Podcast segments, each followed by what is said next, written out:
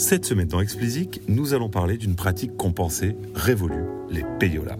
Nous enchaînerons avec Sonos, qui affiche une meilleure santé financière que l'année dernière, et nous terminerons par Sonia TV et la rémunération XXL de son bientôt ex-PDG.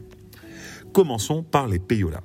Alors laissez-moi euh, tout d'abord vous expliquer de quoi il s'agit, pour ceux qui ne le sauraient pas. C'est une pratique qui consiste à payer pour obtenir des passages radio. On parle également de pay for plays. Cette pratique existe probablement depuis le début de la musique enregistrée, mais c'est dans les années 50 aux USA qu'elle a fait le plus parler d'elle. Les programmateurs radio étaient payés par les labels pour jouer leurs disques. C'était devenu tellement courant que le gouvernement américain s'en est mêlé et a interdit la pratique au début des années 60. Officiellement, donc, ça n'existait plus. Officieusement, les labels américains ont continué et se sont adaptés pour contourner l'interdiction. Au lieu de donner du cash aux programmateurs, les avantages en nature sont venus remplacer ou compléter les compensations, principalement drogues et filles. Les avantages en nature se sont développés autour de séminaires, de cadeaux, de vacances, etc. Et enfin sont apparues euh, les promos indépendantes qui permettaient, en fait, puisqu'elles œuvrent pour les comptes des labels en tant que consultants lobbyistes, ça permettait de mettre un intermédiaire entre la radio et le label. Leur mission est simple, faire rentrer le titre dans les radios ciblées, donc on leur donne une mission pour qu'ils aillent faire rentrer le titre en radio. Certains sont particulièrement connus pour avoir de l'influence auprès de telle ou telle radio, et en tant que label, vous ciblerez, les radios sur lesquelles vous souhaitez entrer, et vous allez ensuite identifier les promos indés qui vous permettront d'y parvenir. Et à ce moment-là, vous sortez le carnet de chèques. Vous payez cher votre consultant, puis vous prenez de la pub sur la radio concernée ou montez des opérations marketing communes, par exemple.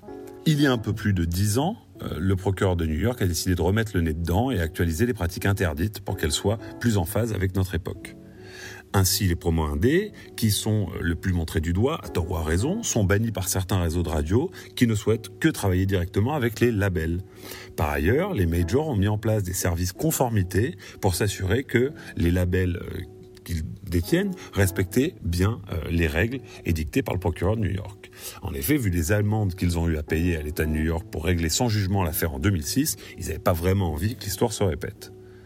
Et pourtant, dans l'article sorti il y a quelques jours dans Rolling Stone, les choses ne semblent guère avoir changé. Et le sujet est plus touchy que jamais. Sous couvert d'anonymat, toujours, les acteurs de l'industrie confessent avoir quasi, quasi pardon, systématiquement recours à des stratégies pay for play pour permettre à un titre de décoller. Les sommes évoquées ne sont pas anodines. On parle de 50, 100, 125 000 dollars pour obtenir suffisamment de rotation pour que le titre ait une vraie chance d'être breaké, de décoller. Toujours anonymement, un compliance officer, la personne en charge de s'assurer que les relations entre promo indé et radio qu'il démarche sont conformes à leurs obligations, n'hésite pas à dire que toute cette histoire de, conformité est purement et simplement du bullshit, puisque personne n'a dans les faits les moyens de vérifier les dires des promos indés, pas plus qu'ils n'ont intérêt à dénoncer les contrevenants. Et en France, dans tout ça, cette pratique a-t-elle encore cours? Qui n'a pas entendu dans une réunion promo que prendre une petite campagne sur telle ou telle radio aiderait grandement à entrer dans sa playlist. La dernière grande question qui demeure est qu'en est-il du streaming? Les DSP essaient d'ailleurs de mettre leurs éditeurs de playlists dans une tour d'ivoire pour éviter ce genre de dérive. Mais qu'en est-il des playlists appartenant à des tiers et qui ont suffisamment de followers pour être influentes?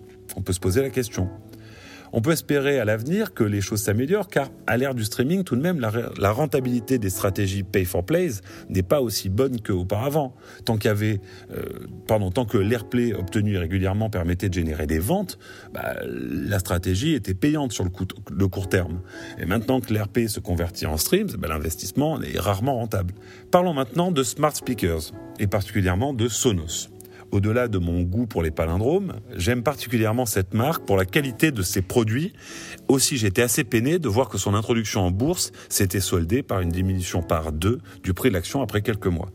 Les dernières nouvelles données par Sonos aux actionnaires sont rassurantes puisque la firme a réussi à réduire nettement ses pertes par rapport au troisième trimestre de l'année dernière. Ainsi, l'action est remontée et la tendance redevient positive. La raison de ce retour à l'optimiste, même s'il est mesuré, vient des speakers low cost développés par la marque en partenariat avec Ikea. La firme suédoise a lancé début août cette gamme permettant donc à Sonos de toucher une clientèle plus large et ainsi augmenter ses volumes de vente.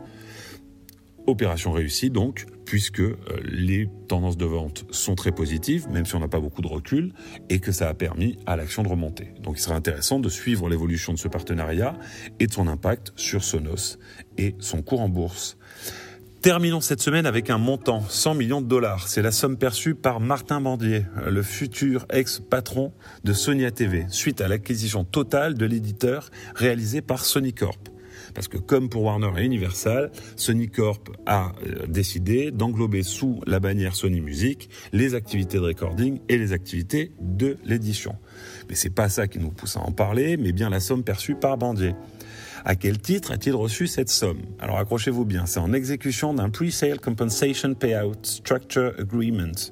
Je ne m'épuiserai même pas à vous le traduire, et ça consiste grosso modo en un échange d'une combinaison de bonus, de stock options et d'actions contre du cash.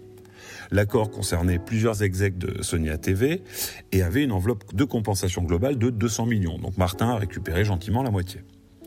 Ayant une pensée pour les employés de Sony ATV pour finir, qui auront, comme Bandier, et chacun à leur échelle, contribué à faire passer l'éditeur du statut de petit poussé de l'édition à celui de leader incontesté.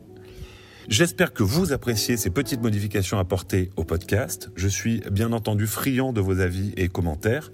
Vos feedbacks sont le meilleur moyen pour faire progresser Explicit et arriver à en faire la ressource la plus utile possible pour faire avancer vos projets. Pour me soutenir, donnez-moi 5 étoiles sur Apple et abonnez-vous où que vous soyez.